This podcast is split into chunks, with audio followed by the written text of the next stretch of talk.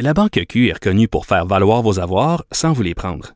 Mais quand vous pensez à votre premier compte bancaire, tu sais, dans le temps à l'école, vous faisiez vos dépôts avec vos scènes dans la petite enveloppe.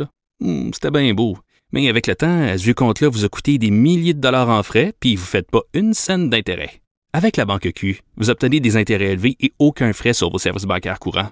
Autrement dit, ça fait pas mal plus de scènes dans votre enveloppe, ça. Banque Q. Faites valoir vos avoirs. Visitez banqueq.ca pour en savoir plus. Hey Mathieu,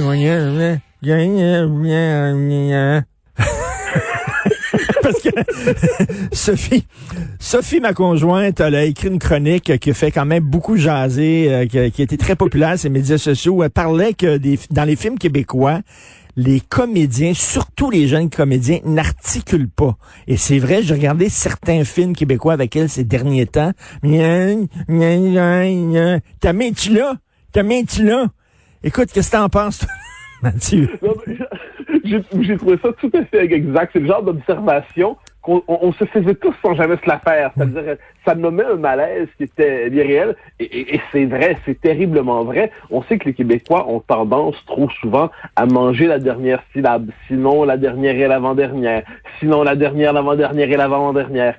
Et là, je, je, disais ça, je me disais, elle met le doigt sur quelque chose, c'est lorsqu'on n'est plus capable d'articuler correctement, de parler correctement, eh bien, c'est qu'on devient tout simplement inintelligible. Alors, entre nous, on en vient probablement être capable de se repérer, de se reconnaître. On est capable de s'entendre, de se comprendre, parce qu'on est habitué à nos codes. Mais ce qui est assez fascinant, puis on aime reprocher quelquefois aux Français de ne pas nous comprendre lorsque nous parlons, de nous sous-titrer lorsque nous parlons. Euh, moi aussi, je leur reproche, on s'entend, ça m'énerve quand on nous fait le coup. Il n'en demeure pas moins qu'il y a quelque chose de vrai dans cette idée que le, quelquefois, les Québécois, avec notre manière de parler, et ça va en s'amplifiant, a tendance, on dévore tellement les mots, on prononce tellement peu, on articule tellement peu qu'on en devient quelquefois incompréhensible. Donc je trouvais que c'était une observation très fine et je ne peux m'empêcher de faire le lien entre ça et plus largement notre, notre évidemment l'éducation, c'est-à-dire comment l'école, d'une manière ou de l'autre, transmet la langue française, notre rapport à la littérature aussi, notre rapport à la littérature, parce que quoi qu'on en pense, si on apprend sa propre langue à travers la littérature, si on l'apprend à travers les grandes œuvres, si on l'apprend aussi à travers des exercices de diction, si on l'apprend aussi en faisant du théâtre de temps en temps, eh bien, ça finit par former minimalement notre capacité de nous exprimer. Mais si on se contente quelquefois des borborigmes provinciaux, disons ça comme ça, eh bien, le, résultat, c'est que finalement, le français québécois devient presque euh, incompréhensible. J'ajoute une chose, je condamne pas du tout un instant ici ni l'accent québécois, ni euh, les mots proprement québécois. Moi, il y a des termes que j'aime beaucoup ici, asteur, de que et puis je pourrais multiplier les exemples, mais ce n'est pas de ça dont on parle ici. La critique de Sophie visait quelque chose de fondamental, non pas notre accent, non pas nos propres mots, mais le fait tout simplement que la langue devient incompréhensible et ça s'est porté dans les œuvres culturelles. Donc la norme culturelle est ainsi présentée et toujours au nom de l'authenticité. C'est particulier. Euh, dans les années 80, quand on est début 90, quand on a commencé à intégrer des sacres à la télévision, c'était très bien. C'est au nom de l'authenticité. C'est vrai, il fallait quand même que le parler télévisuel puisse représenter un peu la manière qu'ont les Québécois de parler. Le problème, c'est qu'au nom de l'authenticité, on en vient à justifier n'importe quoi. Et là, au nom d'aujourd'hui d'un parler qui se, se voulant authentique, mais qui n'est que relâché, eh bien finalement, c'est la langue qui, qui, est en train de nous échapper. Et là, je le souligne, hein, c'est pas le fait qu'on soit incompréhensible pour les Français. C'est pas ça du tout. Là. On sait que les films québécois sont traduits, sous-titrés en fait, en bon français lorsqu'ils sortent en France. C'est pas ça. Là. On est rendu maintenant inintelligible, incompréhensible à nous-mêmes. Et là, des fois, euh, on, dirait que les films québécois devront être sous-titrés pour nous, ici au Québec. Non, mais c'est fondamental ce que tu dis là, parce que j'ai l'impression que, d'une certaine manière, nous sommes en train de dévorer notre propre langue. Alors, puis je je dis pas ça pour nous accabler. Euh, J'aime pas accabler les Québécois en général. De, l'autocritique, oui, l'accablement, non. Mais le fait est qu'on est en train effectivement de devenir incompréhensible pour nous-mêmes. Et on a envie de. Il y avait une formule quand on était plus jeune. Je sais pas si elle existe encore, mais c'était euh, articule quand tu jappes. Oui, la formule était, était assez brutale, mais il y a quand même du vrai là-dedans. Et, moi, ce qui me frappe, c'est lorsqu'on a le souci d'articuler. Lorsqu'on a le souci de s'exprimer adéquatement, correctement, lorsqu'on a le souci du mot juste ici aussi, c'est souvent vu étrangement comme une forme d'appartenance diminuée à la société québécoise, au peuple québécois. Il y a toujours cette idée que plus la langue est maîtrisée, moins l'appartenance au Québec est authentique et sincère. Plus la langue est maîtrisée, plus elle est exacte, plus elle est riche, plus c'est le signe d'une appartenance à un code extérieur. Soit qu'on est français, soit qu'on est africain, euh, soit qu'on vient de n'importe où ailleurs, mais un Québécois québécois, le sait lui-même, est censé, d'une manière ou de l'autre, s'exprimer dans son espèce de, français bouilli. Et euh, alors, je, je dis pas ça encore une fois pour nous faire notre procès, je dis pas ça pour nous maudire, mais je me dis que la reconquête de notre propre langue passe aussi par cette reconquête, par le détour de la littérature, par le détour du théâtre, par le détour d'une correcte articulation. C'est la possibilité de se faire comprendre, et ça, je l'ai souvent dit, pensé, écrit.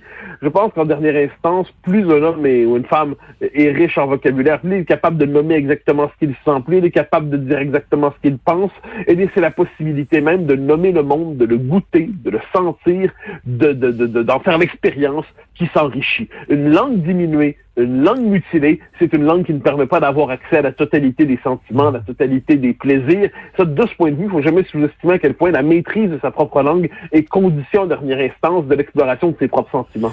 Il y a eu un passage obligé le par le Joal. On se souvient lorsque euh, Les Belles Sœurs a été présentée pour la première fois, la pièce de Tremblay mise en scène par Brassard en 1968.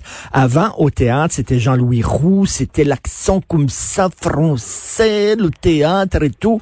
Était arrivé Tremblay avec la langue joual, la langue québécoise, on s'est reconnu de ça. C'est un passage obligé, mais même Michel Tremblay disait, fallait à un moment donné en sortir. Et souviens-toi, Robert Charlebois, dans les années 80, qui avait créé une très grosse controverse, il avait annoncé qu'il cesserait de chanter en joual. Et il avait fait ça dans une chanson. Écoute, attention, là, je vais chanter, là, mais euh, moi ne plus chanter, en créole, plus jamais chanter, en créole, pays trop petit pour gagner sa vie, moi ne plus chanter. Ce qu'il disait dans cette chanson-là, c'est que un moment donné, ben là, je vais chanter en français parce que le Québec, c'est trop petit pour gagner notre vie. Et on avait dit, oh maudit français, tu te mets à genoux, etc., t'es snob, tu renies ta propre culture. Mais tu sais, le passage obligé du joual, c'est un passage, justement. Puis un passage, ben t'en sors.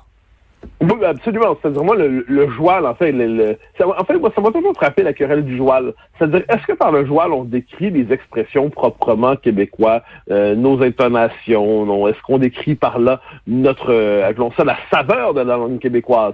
Bon, peut-être. Si tel est le cas, ça, c'est pas trop, c'est pas trop grave, mais c'est pas ça le joual. Le joual, c'est un français massacré, désarticulé. Le joual, c'est un français qui devient véritablement presque folklorique, étranger à lui-même, un français colonisé de l'intérieur, un français pour consommation locale seulement.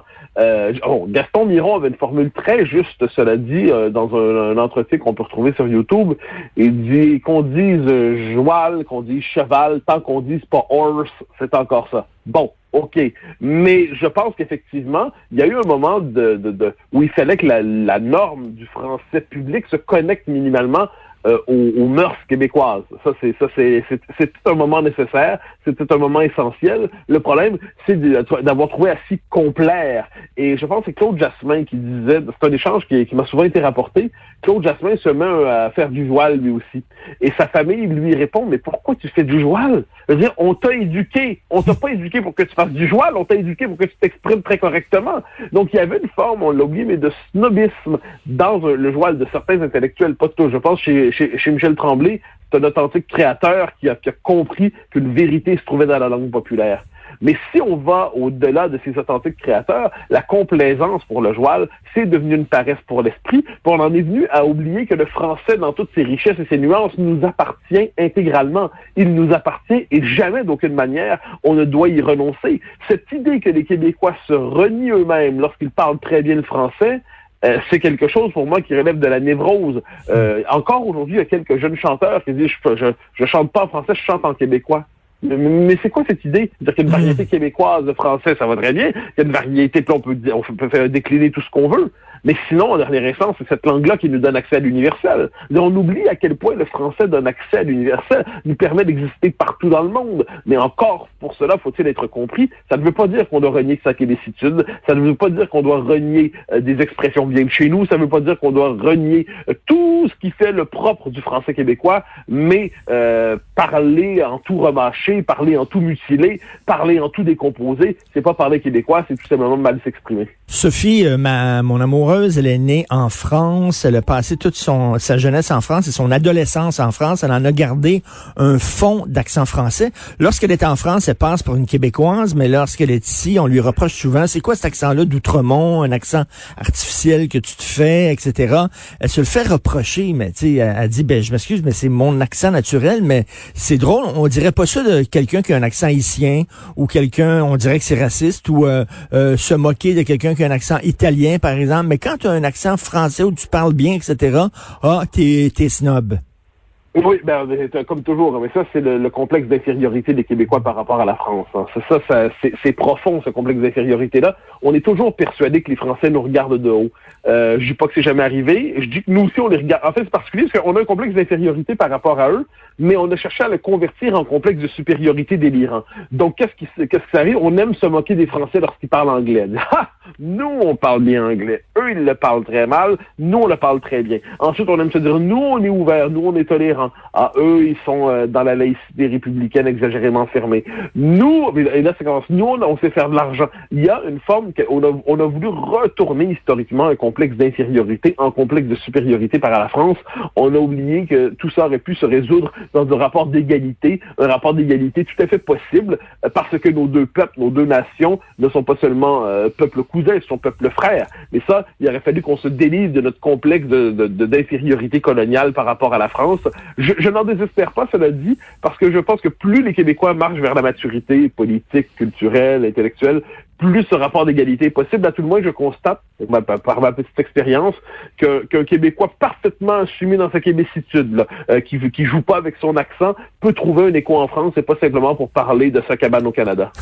et euh, en terminant rapidement, je sais que dans quelques minutes, tu vas faire un enregistrement, une émission de débat à France Culture, l'extraordinaire émission réplique de Alain Finkielkraut. Et, et je t'ai souvent entendu à la télévision française, à la radio française. Tu prends pas, tu prends pas l'accent français français, là, pas essayer de te faire comprendre quand même. Il n'y a, pas, a pas de différence entre le Mathieu Bocoté ici et là-bas. Ben, ben, bien sûr que non. Je, m'exprime comme je m'exprime. Si je suis occupé à me donner un accent, je serais pas capable de penser à ce que je veux dire. dire si je suis occupé à jouer un, autre rôle que le mien, dire, moi, je, déjà, je tiens à dire ce que je veux dire, je veux le dire exactement. Je, alors, je le dis à, ma manière. Là, et si j'étais occupé à emprunter un accent, je ne sais lequel, euh, pour montrer mon appartenance à tel code, à tel arrondissement, à tel milieu, ce serait d'un ennui, ce serait emmerdant. Puis tant qu'à prendre un accent français, je préférerais prendre celui de Fernandel que de Paris. Je veux dire, au moins, il est plus chantant. Alors non, en la matière, euh, je, me contente d'être moi-même pour le meilleur et pour le pire. Certains diront pour le pire. J'espère que d'autres diront pour le meilleur. Merci beaucoup. Et euh, pour ceux qui ont de la difficulté à comprendre les gens qui parlent bien, on va faire une version comme ça à Cube Radio. Vous allez pouvoir l'écouter. Merci Mathieu. Bonne journée.